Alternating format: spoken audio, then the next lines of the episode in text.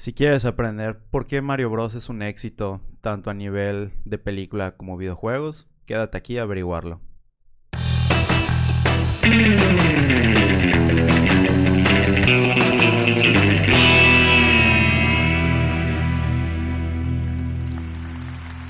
Hola Internet, ¿qué tal están todos ustedes? Bienvenidos sea una vez más a este increíble podcast sobre marketing digital. Bueno, eh, como cada semana les presento al equipo y vamos a estar hablando de un tema muy muy interesante, por cierto, antes de comenzar. Bueno, ya estamos comenzando, pero como pequeño paréntesis, este podcast es patrocinado no oficialmente por ChatGPT, así que gracias ChatGPT por ser tan maravilloso. Así Entonces, eh, a mi izquierda tenemos a nuestro experto en redes sociales, Augusto. ¿Qué onda? Buenas tardes. Y a mi, a mi derecha tenemos a nuestro experto en diseño y también un músico bastante reconocido, Andrés. Mucho gusto, chicos. Aún no los conozco. y pues a mí ya me conocen, soy Pablo. Entonces, trabajo aquí. Hola. hoy, vamos, hoy, vamos, a hablar de, de nostalgia. Si, si, se han puesto, si no están, han estado escondidos debajo de una piedra en estos últimos días, semanas, pues sabrán que, que Super Mario la película está siendo pues todo un éxito a muchos niveles. Entonces, mm, venimos a hablar de Mario Bros, sí, pero sobre todo venimos a hablar sobre la nostalgia y pues cómo esto se liga con, el marketing. Porque al fin y al cabo, si Super Mario Bros. Eh, ha sido un éxito, no es solo porque pues sí es una increíble película, es una increíble película, pero la verdad es que gran parte de esto se debe a la nostalgia. Entonces, vamos a comenzar con esto. Augusto, ¿te gustaría comenzar hablándonos un poquito sobre Mario? Claro que sí. Para empezar, eh, la película ha sido un éxito hoy en día justamente por que la película eh, realmente es muy buena, está hecha de bastantes referencias, está dirigida para toda la familia. O sea, realmente es una película que tú te puedes sentar a ver con tus papás, con tus sobrinitos, con tus hermanitos, con tu novia, con quien tú quieras y todos la van a disfrutar. Porque, porque simplemente es divertida, es bastante digerible y a todo el mundo nos gusta Mario Bros. está cool. Está muy cool. Eso de a todo el mundo le gusta Mario Bros. Está cool porque de verdad a todo el mundo, o sea, desde sus inicios hasta ahorita, todas las generaciones lo conocen y lo aman. O sea, es como muy atemporal, ¿no? Está muy, muy loco. Sí, completamente. Pero ya que estamos hablando de, de, Mario y de la película, vamos a parar un poquito el carro porque aquí tenemos algo bastante interesante. Y de hecho es algo de lo que yo no me acuerdo personalmente mucho porque ya tiene mucho tiempo que la vi. Pero no es la primera película de Mario que sale, entonces vamos a hablar sobre una joyita que seguramente están viendo en pantalla. Así es. No necesariamente es un remake de la película de ahorita, pero tuvimos una película de Mario hace ya unos 20 años, 30 aproximadamente, en el que teníamos un Mario pelón y Bowser eh, también era calvo y se veía muy feo. Pero ¿qué pasa con esta película? ¿Por qué no, no, no tuvo tanto de... Es un live action, ¿no? ¿Qué, pasó con esto? Es un live action muy malo. Pero es malo de esos que son malos, pero ah, son tan malos que son buenos o es malo malo. ¿Cuál es la opinión que tienen de esto? Sí, es muy mala. Malo, malo. Yo creo que solo hay, que ver como la portada, ¿no? y ya sabes que no va a estar cool. es igual de mala que el hambre. Esto me recuerda a, a, otros, a, otros, a otras adaptaciones de, videojuegos que han, hecho así película, como por ejemplo las de las de Resident, Evil, que esto está muy dividido en que a algunos les gusta mucho y otros no tanto. Si no eres gamer te va a gustar. Si eres muy gamer posiblemente te quejes porque no está tan apegado o tan o sigue la línea o no respeta ciertas cosas como cualquier cosa que se vuelva a hacer en otra versión. Exactamente. Ah, quitando obviamente Last of, Us, que es preciosa. Ese es otro tema de Last of Us. Pero bueno, ya, ya, vamos un poquito a, ello. Ahora con, con, con, Mario pasa cosas, cosas muy interesantes porque, mm, bueno, ¿cómo decirlo? Bueno, si ven acá, creo que acá está. Lo voy a mostrar tantito. Este es un pequeño juguetito. Y bueno, aquí también van a ver algunos de, de, de Mario, de Mario Bros. Entonces, a, términos de, experiencia personal, yo voy a confesarlo y me va a costar un poquito de trabajo confesarlo. Pero prácticamente yo jugaba Nintendo hace muchísimo tiempo, pero lo dejé por bastante. Y prácticamente regresé en cosa de hace año y medio. Entonces estuve mucho tiempo sin, sin, sin jugar nada, nada de Nintendo, es decir, Mario, Zelda, Kirby, etc. No, nada de eso lo, lo, había jugado hasta ahora que me estaba actualizando. Entonces, y con la película de, de Mario que, que, salió y prácticamente quise de estas figuritas, empecé como que a interesarme un poquito más de la cuenta. Fueron varios factores, pero lo cierto es que parte fundamental de esto fue la nostalgia. Porque recordaba, pues, precisamente cuando era niño y tenía como que menos preocupaciones y así. No es que, no es que ahora, o sea, ahora, pues, obviamente, todo, como adultos todos tenemos preocupaciones, algunos más que otros, pero eh, cuando eres niño, pues, no te pones a pensar en que sí qué vas a comer el día de mañana o si tienes que trabajar. Sobre todo qué comer. Era todo muchísimo más sencillo. Entonces, precisamente esa parte de, de, uno ponerse en, en, ese papel de, de ah, me, me, gusta. O sea, estoy viendo Mario y me recuerda a mi niñez cuando todo era más fácil. Como que te sientes así como, como en una nube más ligero, no sé. A mí se me hizo... Ah, bueno, al menos así yo me sentí en el, en el, cine y así me sentí cuando retomé los, los juegos de, Nintendo.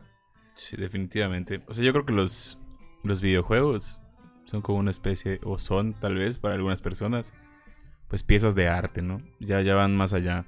Yo creo que lo que hace a temporada Mario es justamente que está hecho desde una perspectiva artística, o sea, con un storytelling precioso. O sea, el personaje bien desarrollado que lo lleva a traspasar todos los años y te hace justamente sentirte en esa nube. como, bueno, te saca un ratito de, todo lo malo que hasta cuando eras niño, obviamente, tienes desde tu perspectiva momentos malos. Y jugar Mario te, llevaba a esa nube, ¿no? Bueno, jugar cualquier videojuego que te agrade. Realmente te saca de, pues, de tu trip y te mete a otro más agradable.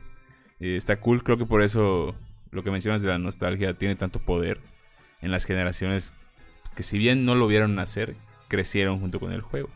Eh, está, está interesante, la verdad, ese, tema. En eso tienes toda la razón. O sea, muchos de nosotros puede que no nos haya tocado el inicio, inicio en los 80s, principios de los 90s de Mario. Pero pues nos tocó ya sea con el Super, un Super Nintendo, con el Nintendo 64, con una GameCube. Creo que todos los que estamos aquí o nos han escuchado habrán jugado o saben siquiera de un juego de Mario. Definitivamente. O sea, yo que nunca jugué. O sea, que nunca he sido fan de los videojuegos. Dato. Eh, o sea, sé, conozco juegos de... Bueno, tengo que retirar lo dicho. Hay un videojuego de Mario que me gusta mucho.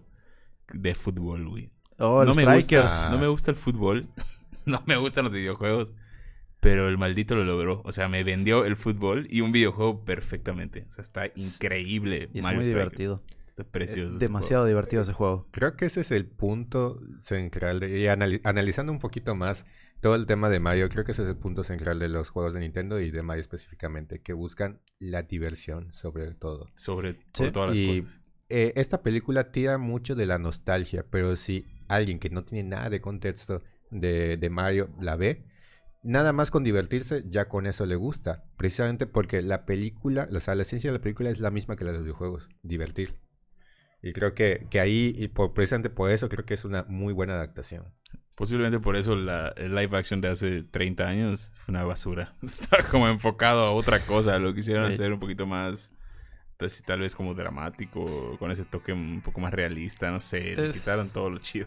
Mm, es, me acuerdo haberla visto hace muchos años en Canal 5 o en el 7 cuando estaba chavito, pero sí recuerdo la cara fea de Bowser, de dinosaurio pelón y el Yoshi que era un dinosaurio feo y demás. O sea, era, es otra cosa totalmente. O sea, tú ves esa película, ves la película de ahorita y dices, ¿qué es eso? ¿Quién aprobó esto? Pues así pueden no la vean. O sea, no, no se hagan esa maldad. Se dispararon las ventas de esa película, ¿eh? El Blu-ray de esa película se disparó muy cañón. O sea, regresamos a esa nostalgia. Sí. O sea, está, o sea por más está imposible que no. O sea, si, si, el producto está hecho con base en Mario Bros. se va a vender. Exactamente. esta caña. Puedes vender ollas de presión de Mario Bros. Te juro que se van a vender. O sea, es un excelente producto. Toma nota Royal Prestige.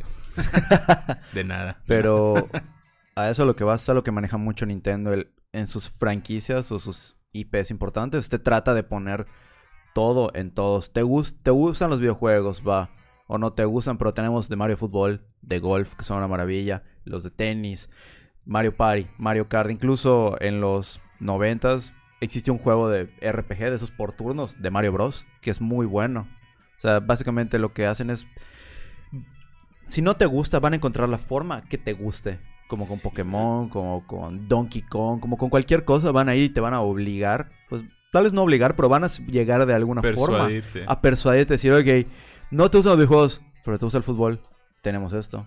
Oye, que no sé qué, está esto. Es como el Wii, ¿no? Sí, el Wii, fue un, el Wii fue, brutal. Fue un fenómeno. El era universal, o sea, sí, o sea, no tenía personajes, eran eh, animaciones súper neutras y eran pues, los deportes más famosos del mundo o actividades que te gustaba hacer, desde el yoga hasta el fútbol, Boxeo. golf, béisbol, o sea, muy loco. ¿Saben qué? O sea, realmente el Wii fue muy bueno, pero así que el quien ha marcado la, la diferencia ahorita es, es este, la Switch. Totalmente. Que ahorita ha sido, está escalándose una de las consolas mejor vendidas en, todo el mundo. Ya está en el top. tiempos. Y no duden que vaya a quedarse como la más vendida al final de su ciclo de vida. Pero sigue, sigue la misma premisa. O sea, el Switch es muy, muy vendido porque puedes jugar con tus cuates, güey. Sí. O sea, te hizo regresar a desconectarte tantito de, de jugar a distancia y decir, güey, pues tengo la pantallita aquí, dos controles, va, o sea, se arma.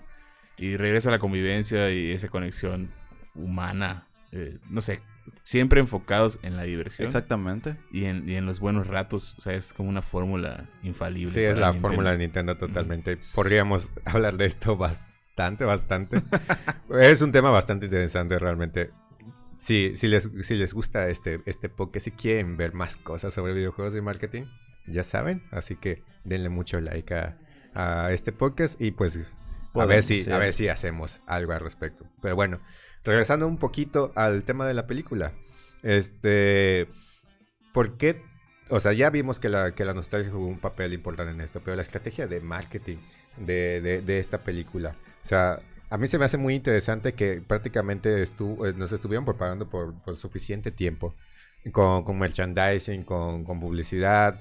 O sea, todos sabían en qué momento iba a salir la, este, la película de Mario y pues prácticamente todos, casi todos fueron eh, en, el estreno y pues en, los días posteriores. Entonces, ¿qué, otros factores creen que hayan, que hayan determinado el éxito de esto? Porque por muy buena que, sea la película y por muy bueno que, sea Mayo y que solito venda, pues se necesita una estrategia para, para, que, para impulsar esto. Los actores de voz. Definitivamente el cast que tuvieron fue demasiado fue excelente, aún con este brother el Star Lord. Ah, se me olvida su nombre. El que hizo la voz de Mario. El actor de inglés, se me olvidó el nombre. El que hace de Star-Lord. Chris Pratt. Que fue muy criticado porque su voz no era italiana o no sonaba como la de Mario Bros. Fue. Hizo un muy buen papel. Eh, Jack Black se robó la película ah, completamente. Jack, Black es Jack Black, bro. Su, actuación con Bowser fue muy buena. Le, deben esa película.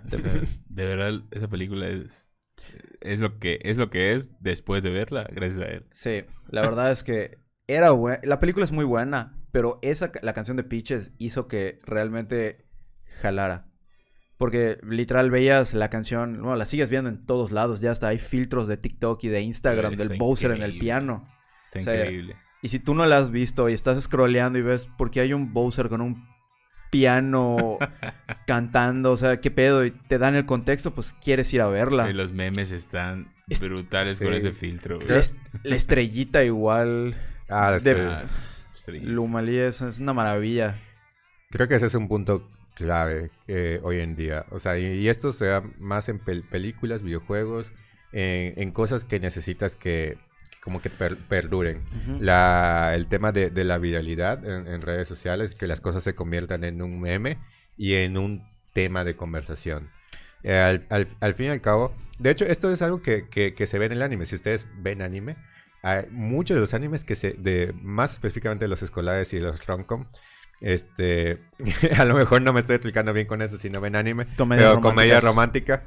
Eh, prácticamente estos se vuelven famosos muchas veces porque, por ejemplo, en el, en la introducción o al final, o sea, opening y ending, lo que hacen es que meten un baile pegajoso, una canción pegajosa que se vuelve viral, le empiezan a usar en TikTok, la, empiezan a usar en videos y, luego pues la, gente que, está familiarizada con el anime o que se interesa, aunque sea levemente por el anime, dice, ah, le voy a dar la oportunidad a, este anime solo pues porque lo vi en un TikTok.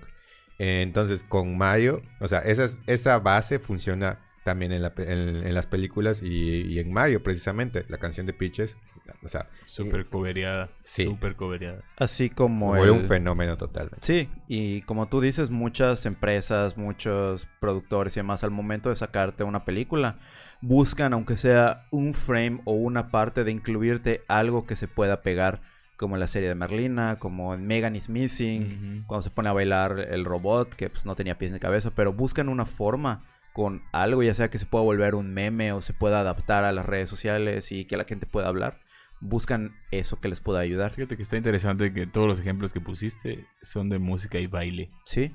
Y están enfocados para TikTok. Sí, o sea, siempre está involucrada la música y algún baile. En este caso, el de Jack Black, pues es solo la música. Sí.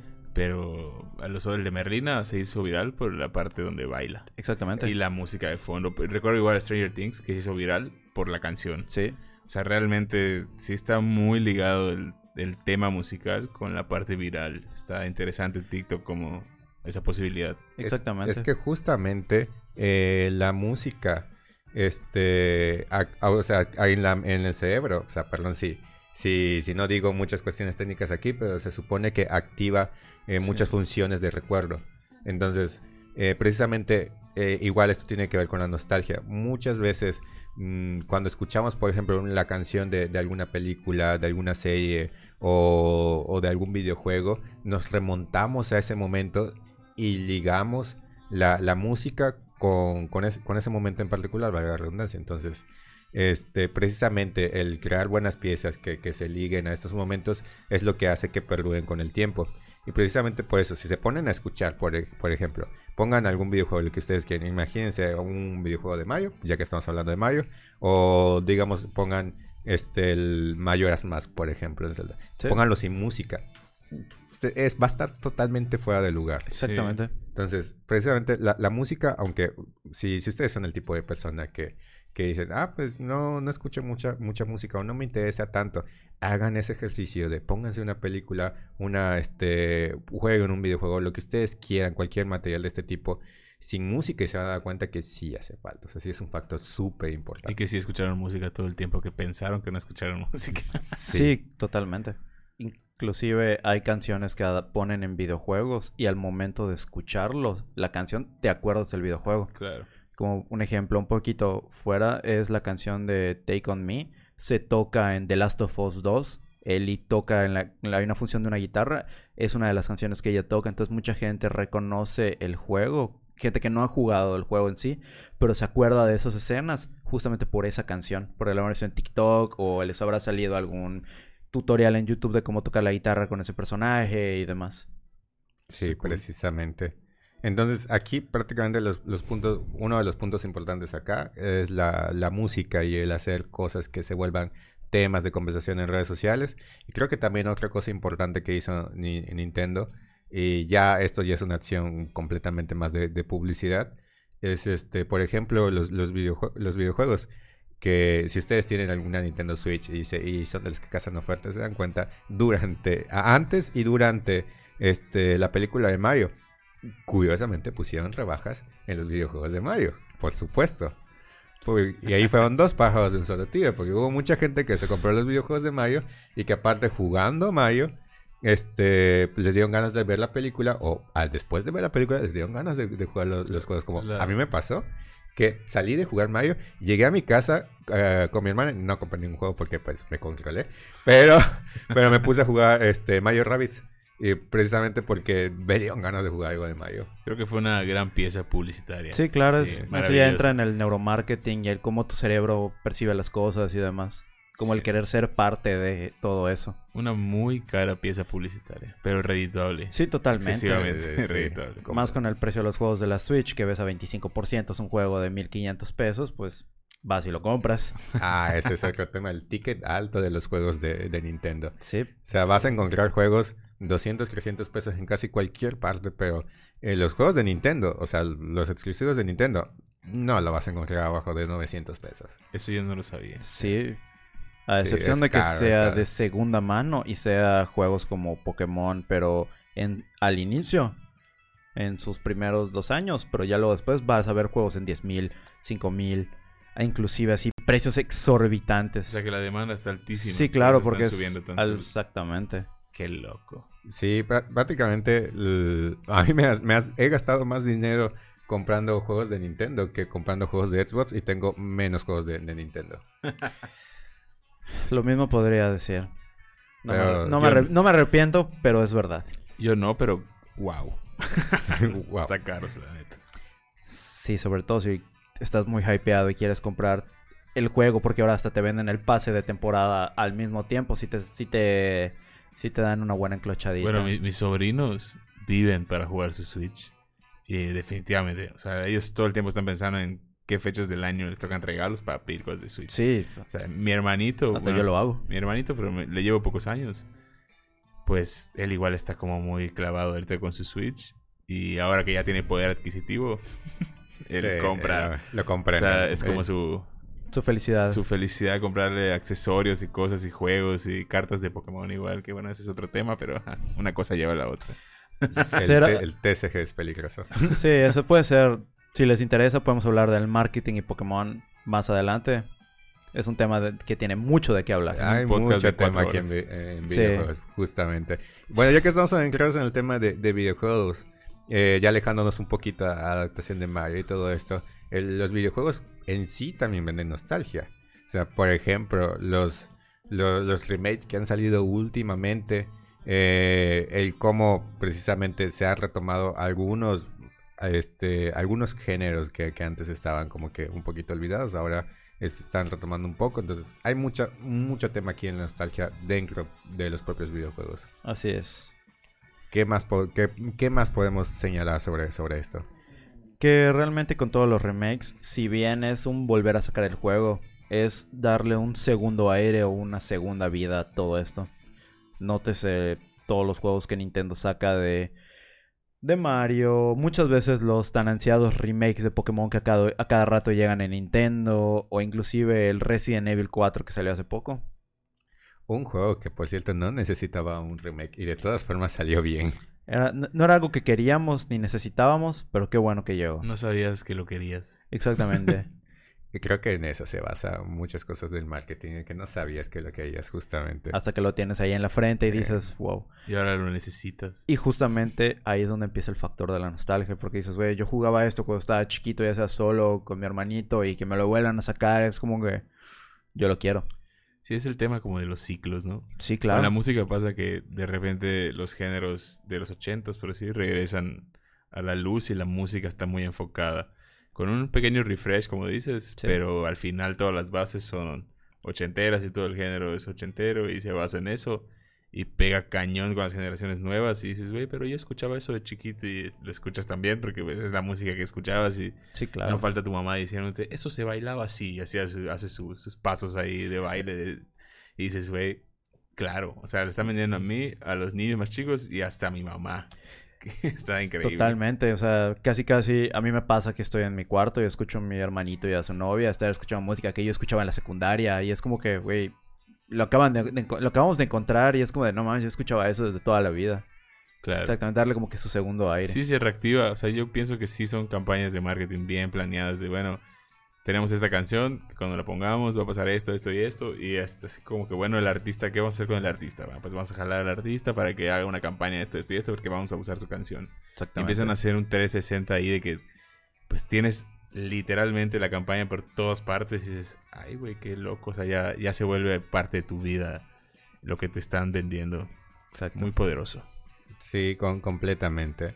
De, de hecho, este, todo es, bueno, regresando un poquito al tema de, videojuegos, uno de los, ¿cómo decirlo? Uno de, de, los ejemplos que se vienen a la mente con, con, con este tipo de, de cosas es, por ejemplo, si conocen la compañía Ubisoft y conocen Assassin's Creed, pasó, pasó un, algo interesante al inicio porque sus, sus primeros videojuegos tenían como que una, ¿cómo decirlo?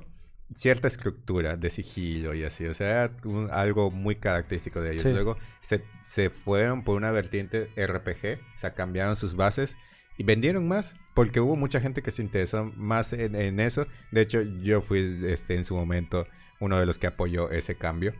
Pero pasa algo curioso aquí, porque pasa cierto tiempo, sacan varios juegos de este tipo y luego empiezan a sacar remakes, remasters de los antiguos.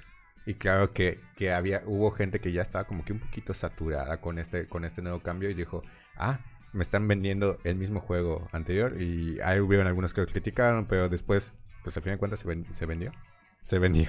Sí. Y, yo, y de hecho yo, también fui uno de los que volvieron a jugar los primeros, nada más porque los volvieron a sacar. Entonces. ¿Cuál fue el último? ¿El, Valhalla? El, Valhalla fue el último. Que lo único que tiene de asesino son la cuchilla oculta. Eh, estuve a nada de comprar un Xbox por ese juego. Es que es muy bueno. Es que, es, que la tendencia, o sea, cómo usan la tendencia para venderte cosas. Estuve a nada. Y lo dije, brother, nunca lo vas a jugar pero lo, quieres ahí. Pero lo quería, quería ver ese juego. Estaba súper clavado con los vikingos ahí. Sí. Y ya luego me di cuenta que no, que no debía caer en ese, en ese marketing. Creo que me salvé porque hacíamos marketing, ¿verdad? Pero yo creo que sí. la gente, yo creo que cayó en ese hype de los vikingos. Estaba súper hypeado eh, con la serie, con Vikings en sí, en su momento. Es que es justamente atinarla al momento. O sea, saber cuándo sacar las cosas y, por ejemplo, el, ejemplo de, hace rato de, Assassin's Creed, eh, realmente, o sea, ellos ya sabían que cuando, o sea, que había pasado cierto tiempo y el mercado ya estaba saturado de una fórmula y les regresaron la anterior, o sea, les dieron los que querían y pues obviamente pues, eh, pues funcionó. Y justamente también todo, todo este, el tema de, de Valhalla en ese momento, los, vikingos, o sea, es como atinarle al momento. Exacto. Sí, como te lo vendían todo cinemático, así como, el intro de una película, básicamente. Totalmente. Aparte lo, lo vendieron con un trailer precioso, así de que esperabas el día para poder darle play a ese video y decir y ver el, el Assassin, el Valhalla y luego, güey, tal vez no era lo que esperaban todos. que la verdad sí es un juego muy divertido, excesivamente largo, sí, pero es muy divertido y funcionó. Ah, pues sí. Porque al final la franquicia pues es bastante conocida, es popular y la gente lo ama. Pues sí. Exacto. Sí, ah, honestamente yo no he jugado el Valhalla, el último que jugué fue el Odyssey, pero ah, es muy bueno. Después de echarle 200 horas al Odyssey es como que... Ah.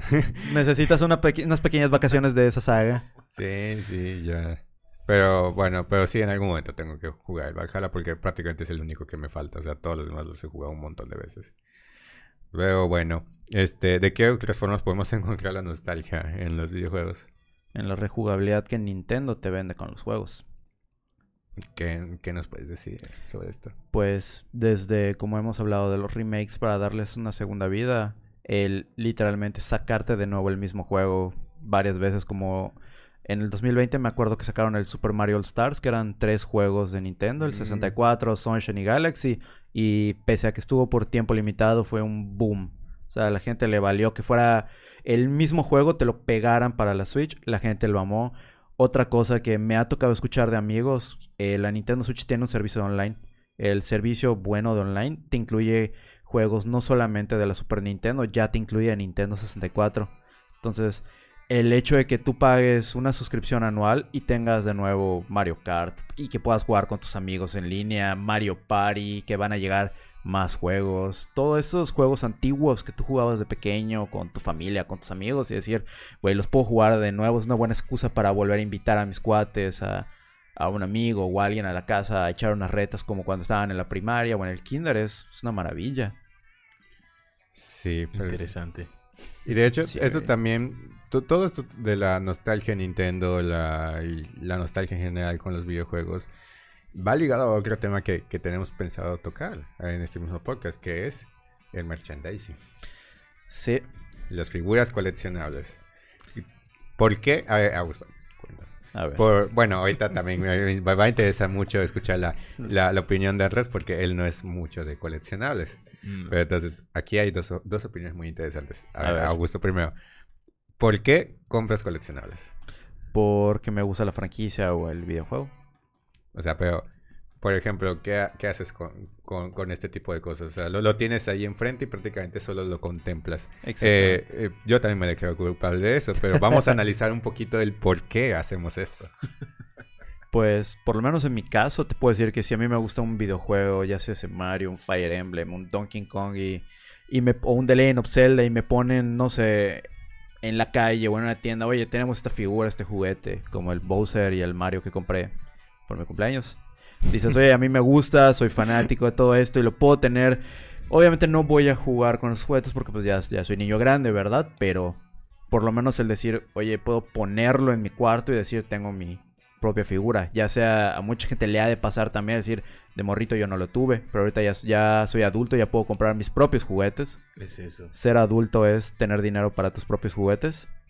Y decir, ve, pues ya ahora no lo pude antes, ahorita que yo ya tengo el varo como tu hermanito, es tener el poder adquisitivo para poder darte esos gustos o simplemente porque lo quieres tener en tu cuarto como adorno, y llegar del trabajo y decir, ay, güey, yo me compré esto, es mío.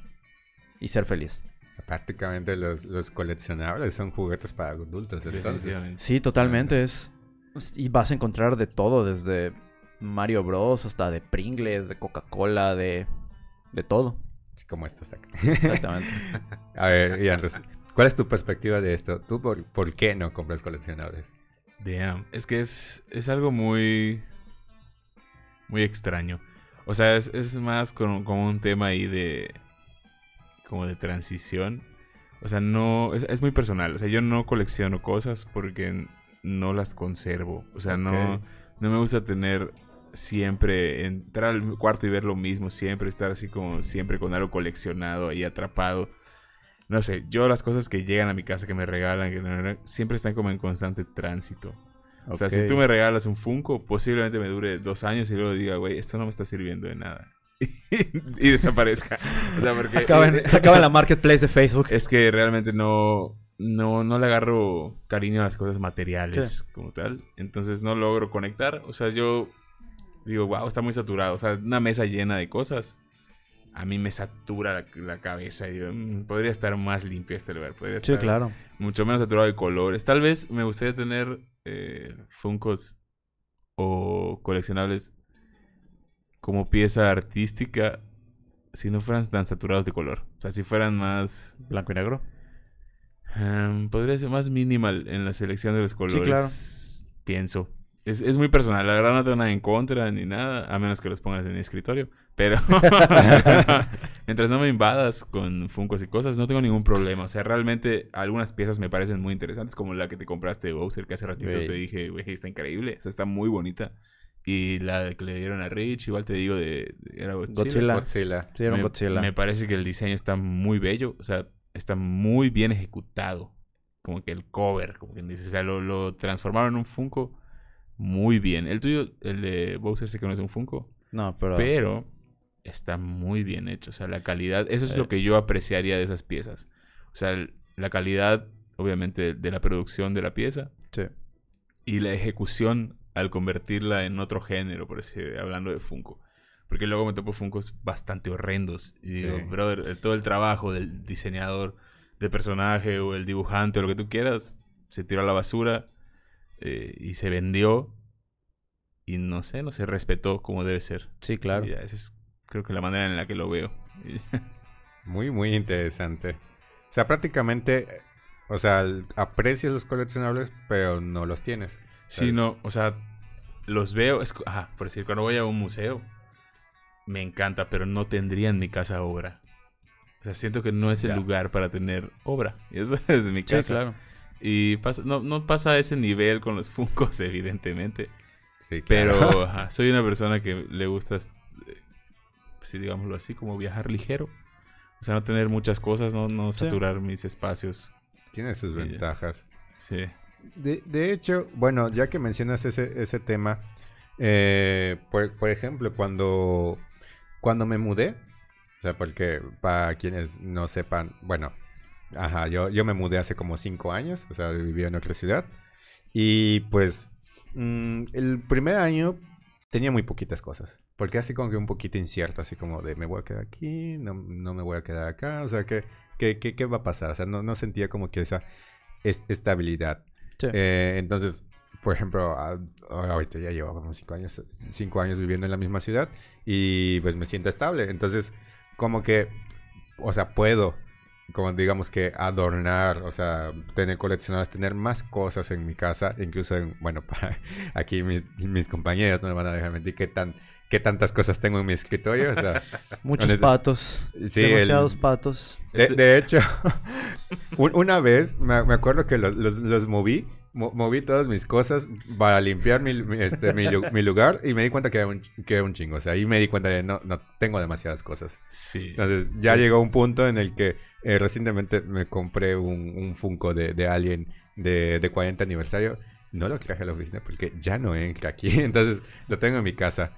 pero, pero, sí, prácticamente, o sea, entiendo lo que, dice, lo que dices porque, eh, porque sí, justamente eh, hubo un momento en el que yo tampoco me sentí así como para tener cosas. Entonces, entiendo que, que, así, como tú hay otras personas que pues tienen ese como que ese, ese de todo el tiempo. Y aplica para todo en mi vida. O sea, cuando me saturo de algo, lo depuro, o sea, pero sí o sí, sino como que... O sea, si veo a personas muy seguido, procuro darme un descanso porque ya me saturé de su información. Sí. Como, voy, tengo que limpiar mi cerebro y ya luego te vuelvo a ver. No quiere decir que no te quiera, pero necesito... Necesito unas vacaciones de ti. Y ahora que mencionas de mudarte, hace poquito me mudé otra vez y fue muy rápido, fue apenas un día en mi coche. O sea, estaban todas mis cosas en mi coche. No tengo mucho, no soy de, de conservar cosas, pero a mi novia sí. Tardó como una semana en mudarse y o sea, dije, wow, tienes demasiadas cosas en qué pensar. O sea, cada cosa que tienes es un nuevo objeto que tienes que cuidar. Sí. es mucho. Creo que es por eso. Entonces, este, la, ahora sí que, bueno, a ver, bajo tantito esto. Prácticamente todas estas, estas figuras, funcos, todo eso se, se basan en nostalgia, se basan en recordarte cosas. Cuando ya no estás, pues, por ejemplo, puedes tener esto en tu oficina, como es el caso de nosotros, que esto está en la oficina. Así es. Eh, o en tu casa y prácticamente no estás jugando, mm, pero estás recordando el momento en el que estabas jugando. O sea, lo conectas con, con ese momento y pues te hace sentir bien. Sí, claro. Porque dices, o sea, recuerdas ese, ese momento este, donde, donde estabas relajado, quizás estabas en tu sofá, estabas este, con, unas, con unas papitas, un, refresco y pues tranquilo la vida jugando. Eh, puede que haya pasado hace 10 años, puede que haya pasado ayer, pero te, te mueve a ese momento.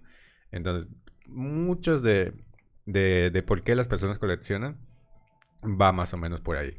Y de hecho, Funko en, en específico mm, trabaja mucho esta parte porque, bueno, aparte de que sacan constantemente eh, novedades de de que si salió, por ejemplo, de Last of, de, de of Us, o si, o si salió este, algún anime, por ejemplo, Kimetsu no Yaiba, este, empiezan a, sacar, pues, productos de, de, eso, Boku no Hiro, etc. Jujutsu Kaisen, se me está escapando otro, pero son de los más recientes. Sí. Y, em, y empieza, o sea, haces una conexión emocional con, con, la obra que estás viendo, con la obra audiovisual. Y, y pues te compras eso porque te trae emoción. Entonces, eso funciona de dos formas. La, la primera, que, que, es esta, de la, de la novedad, y la otra, que es de la, de la nostalgia. Que hay, que hay muchos que se compran figuras precisamente porque les recuerda algo que pasó hace mucho tiempo, como por ejemplo este Spyro, que, que es de un videojuego de, de, de qué? PlayStation. PlayStation 1, sí. Sí, hace muchísimo tiempo. Viejísimo. Recuerdo ese juego. Y justamente también hicieron un, remake de, de, de, Spyro hace relativamente poco. ¿Hace cuánto? ¿Como 5 años? 5 años. 5 o 6 años, justo después de que sacaban los de Crash. Uy, igual muy bueno. Entonces, sí, todo, todo esto se basa en, en, en nostalgia. y recuerdo, tuve un PlayStation 1 y lo tiré. No, es, ahorita valen un buen. Y se rompió. Y tuve un PlayStation 2. ¿Y también se rompió? Y lo tiré. Es que tenía cable. Estaba, ah, Cuando tenía cable, pues todo tirabas. Sí. Y tenía un juego de motocross increíble. No sé por qué. Tenía un juego de motocross porque me lo trajo cuando lo compré. Ese y Código Verónica. Ah, el Código Verónica es muy bueno. sí, güey, lo tiré. O sea, brinqué con la moto y salió volando. Así, lo vi pasar y... nunca más se volvió a jugar porque se rompió. Ya, nunca tuve otra consola. yo, cometí el error de, cambiar mis, mis, consolas en ese entonces, que era una PlayStation 2 y, un, y una Nintendo 64 por una computadora. Ah, o sea, en ese momento me pareció excelente idea porque las computadoras eran novedad. Pero ya en retrospectiva dije, no, no Acabas de ¿por qué? Posiblemente revelar por qué no jugué videojuegos. Desde chico tuve computadora. ¿Igual? O sea, desde que tengo memoria. Bueno, no, tan así, ¿no? Porque cuando tenía, tenía como 6 años cuando empezaron a ver computadoras en las casas. Y mi papá compró una. Fue lo primero que compró. O sea, cuando salió para la versión de CPU para casa. Mm, Windows 98. Windows 98. La compró. Y nos enseñó a usarla. O sea, no nos dijo, no, eso es para adultos. Simplemente nos empezó a mostrar y mostrar y mostrar cómo usarla. Entonces, desde chiquito he estado en contacto con computadoras, pero no para jugar sino como en plan saber cómo funcionan y usar internet para saber cómo funcionan otras cosas. Creo que por eso nunca le presté tanta atención a las consolas, a pesar de que mis amigos todos jugaban. Y sí llegué a tener, eh, llegué a tener Halo con mi hermanito. O sea, Xbox para jugar Halo y me volví excelente en ese juego. Pero luego ya, o sea, le perdí el chiste porque era igual, o sea, era hacer lo mismo, nada más en diferentes lugares y iban saliendo como cosillas. Y de ahí apareció la música y todo se fue al Nunca más. Ah, pues, ah, bueno, eh, pues sí. De hecho, hablando de Funko, Funko y los coleccionables en general son, son, muy interesantes por, todo esto que estamos hablando. Pero ahora sí que vamos un poquito más a, temas de marketing. ¿Cómo se venden estos productos? Se venden en masa porque, porque los sacan en el momento exacto. Los de temporada, por así decirlo, que llegan cuando una película o una serie se va a estrenar y la gente todavía, como dices, formó ese vínculo o tiene todavía fresca la serie o la película, es como de, lo quiero. Por es que el nombre lo dice, ¿no? Sí. O sea, son Funko Pop. O sea, es lo popular del mundo. Exactamente. O sea, es imposible que no se venda. Estoy viendo un Funko de una lata de algo. Y digo, wow. O sea, porque estoy viendo un Funko de una lata. Bueno, pues ahí está y se vendió. Exactamente. Es el número 80 por si alguien lo quiere. Inbox. porque a Sanchio se le, se le ocurrió que era muy interesante tener este tipo de Funkos aquí en el podcast. Por eso los tenemos. Es que sí es muy interesante porque... ¿Qué es es lavatrastes? Son unos Pringles. Son unos Pringles. O sea, es como tener aquí uno de una bolsa de chetos. Dices, güey, es un comestible, o sea, ¿qué pasa? Yo quiero un Funko de Chester Chetos. ¿Qué estamos comprando esto? no entiendo. Sí, ¿verdad? Pero, por ejemplo, ahorita que se anunció la película Spider-Man, fácil, ahorita vienen como unos 20 Funkos del Hombre Araña. O sea, solamente de esa película ahorita. Esa película es de animación, ¿no? Sí, y va a, va a tener creo cuatro o cinco, son bastantes diseños diferentes. O sea, es la continuación de Mike sí, Es la continuación, pero va a tener un buen de de estilos de, de, ¿Cómo se llama? De animación esa película. O sea, no solo va a mantener lo que vimos en la película pasada, sino vibras muy diferentes. Sé, que agarraron a varios ilustradores. Sí. Para hacer esa. O sea, hasta los que no son famosos, como ilustradores de todo el mundo. Es una obra de arte. Porque hay una yucateca. Y hay un mexicano que trabajó en la producción de la película. Lo conozco de, de aquí en ah. Mérida. Está viviendo en Canadá y todo ese pedo. Ah, súper cool. No, eh, una amiga que estudió conmigo de carrera de diseño hizo un frame completo. ¿De la película? De la película. Qué es que agarraron muchos animadores. Y ella fue al estreno ahorita. Y lo supe porque subió una historia. Y, y su esposo dijo: eh, Si ven este frame, lo hizo mi esposa. Y está así todo feliz. Se ve súper geek. Debe es el sueño de su vida. Orgullo. Muy interesante. Gente de todo el mundo. Sí, la verdad es que sí, mucha gente está esperando con ansia esa película porque debe ser muy buena. Bueno, muy interesante como campaña de marketing. También. Porque también literalmente tienes un representante de Spider-Man en muchas partes del mundo diciendo, güey, yo hice ese frame. y básicamente obligas a las 25 personas que rodeen a esa persona a ir a ver esa película. Y de esas personas, los que lo rodean, que se lo dicen, que lo conocen, dicen, a ver qué pedo, qué hizo esta persona. O sea, nótese cómo las campañas ya son más orgánicas. Es involucrar a la gente. Es que sí, justamente, eh, pues precisamente aquí hacemos inbound. Y, el inbound se basa justamente en involucrar a, a las personas pues como una persona, o sea, no como alguien a la, que le tienes que vender, sino que, oye, esta es, este es mi marca, o sea, conócela y pues, ajá, sé parte de, ella. Exactamente. Eh, esto es algo muy, muy interesante ah, a nivel psicológico, o sea, de, psicología del consumidor. Y, aparte también algo que, es, que, tocaron es precisamente la variedad en los medios. O sea, que, que, cuando, que sale algo y no nada más sale eso, sino sale en muchas partes. Por ejemplo, yo, yo, me acuerdo perfectamente cuando salió la, la primera de, de Miles Morales, que, que, después salió el videojuego, que también se, se vendió bastante, pues eso, los coleccionables, y aparte pues estaba pues como que en, uno de los apogeos de, de, Spider-Man, porque había muchas cosas de Spider-Man que estaban saliendo en ese momento. Los tenis. Las collabs con las marcas. Brutal. O sea, Nike está ahí camuflajeada en esa película con los tenis de casi todos los personajes. Güey, camuflajeado. Todos usan Jordans. En tu cara, así como. Sí, güey. Camuflajeado, yo creo que no es la palabra. yo creo que. Es más. como, ¿Cuál sería la palabra? Tercamente obvio. Así Descarado. Como, descarado. Cómprame mis tenis. Hasta incluso en una sinopsis mencionan que los Nike y Jordan existen en todo ese universo y demás. Pues sí, es que realmente, pues Nike en ese momento, o en al menos en esta ciudad, es donde dominan. O sea, acaba de salir una película sobre los Jordan. Y es como, bueno, o sea, ese es el contexto. O sea, realmente, o sea, no están mintiendo. O sea, la gente de ahí, eso usa. sí, lo creo. A la gente a la que se le vende o, al estrato al que pertenece Miles, es, eso usan todo el tiempo. O sea, está bien, está cool. Gran campaña, muy cara, pero bien hecha. Muy cara. es que realmente, bueno, yo honestamente, a este podcast le estamos, estamos haciendo un poquito de marketing con este podcast porque está el Super Mario, o sea, estamos hablando de, de, Mario y todo eso, pues porque está, en tendencia y todo lo que, ustedes quieren, pero podríamos llamar perfectamente a este podcast como el marketing en el entretenimiento. Porque todo, todo esto es, eh, el sector es el entretenimiento y en el entretenimiento eh, de, los, de las claves que hemos tocado en todo esto, en toda esta conversación, eh, precisamente es en involucrar a, los usuarios con, la marca de forma lo más orgánica posible. Eh, digamos que atacar pues prácticamente por varios medios. Que la viralidad, el tema de la viralidad, mm, nostalgia y que sea en el momento justo.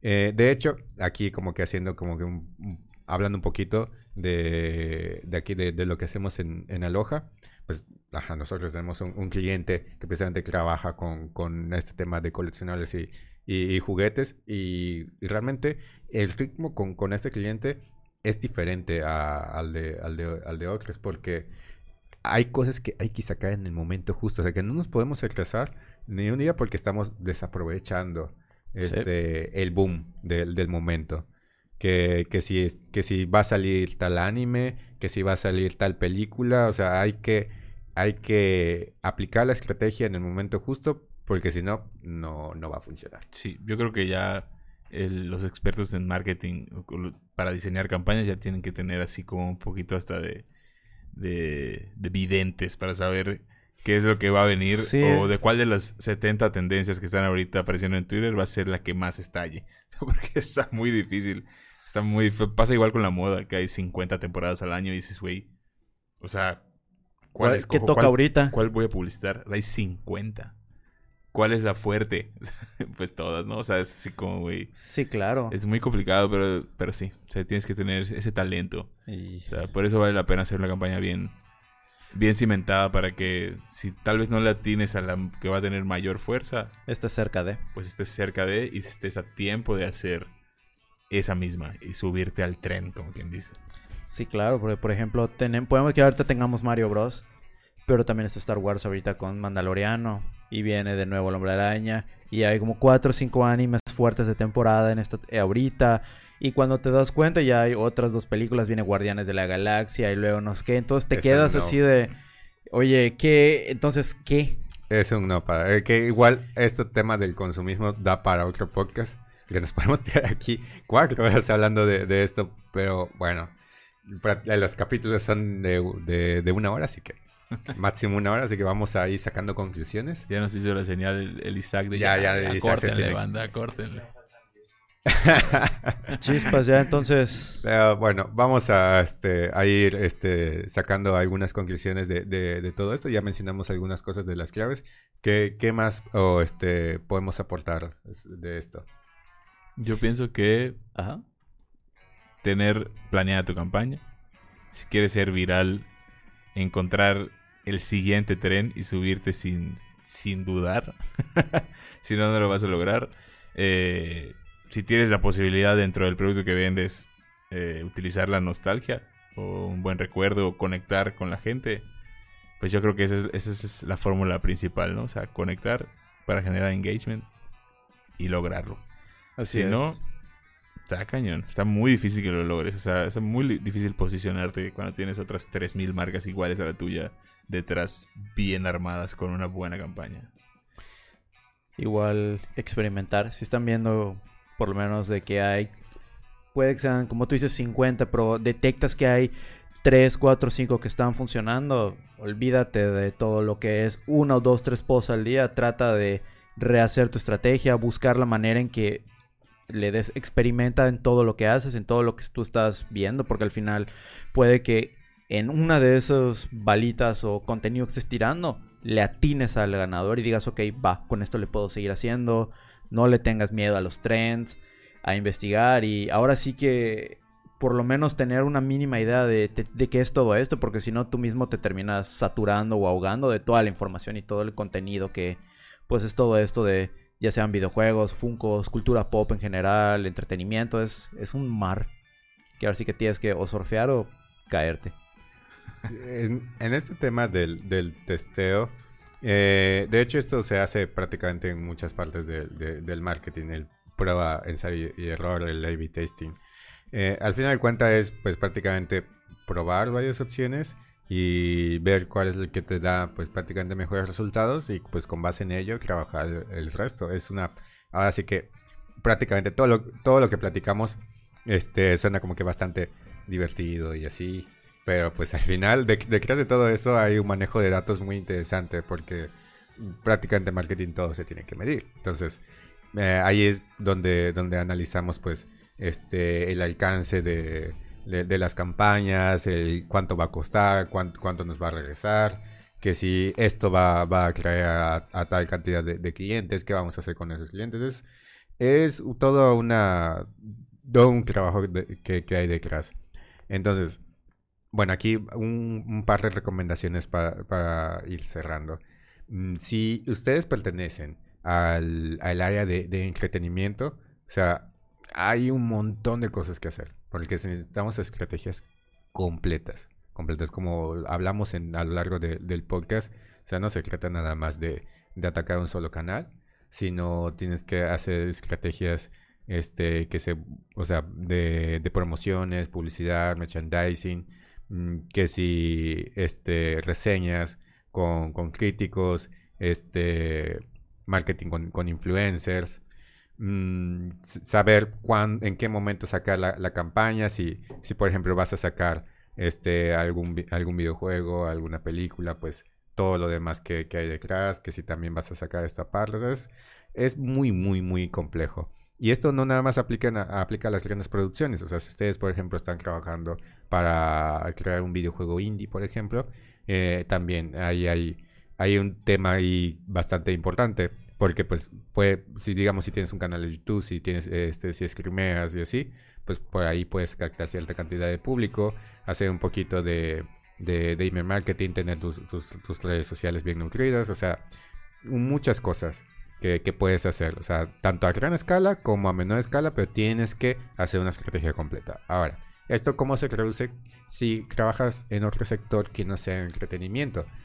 Pues también un poco de lo mismo, nada más que eh, obviamente depende mucho de tu producto. Es, es, prácticamente no estar nada más en un solo lugar, porque la gente no ve un solo canal. O sea, hay, hay personas que, por ejemplo, solo consumen Facebook, hay otras personas que consumen solo Twitch o TikTok. O sea, depende mucho de tu público, pero lo mejor es que no estés en un, en un solo lado.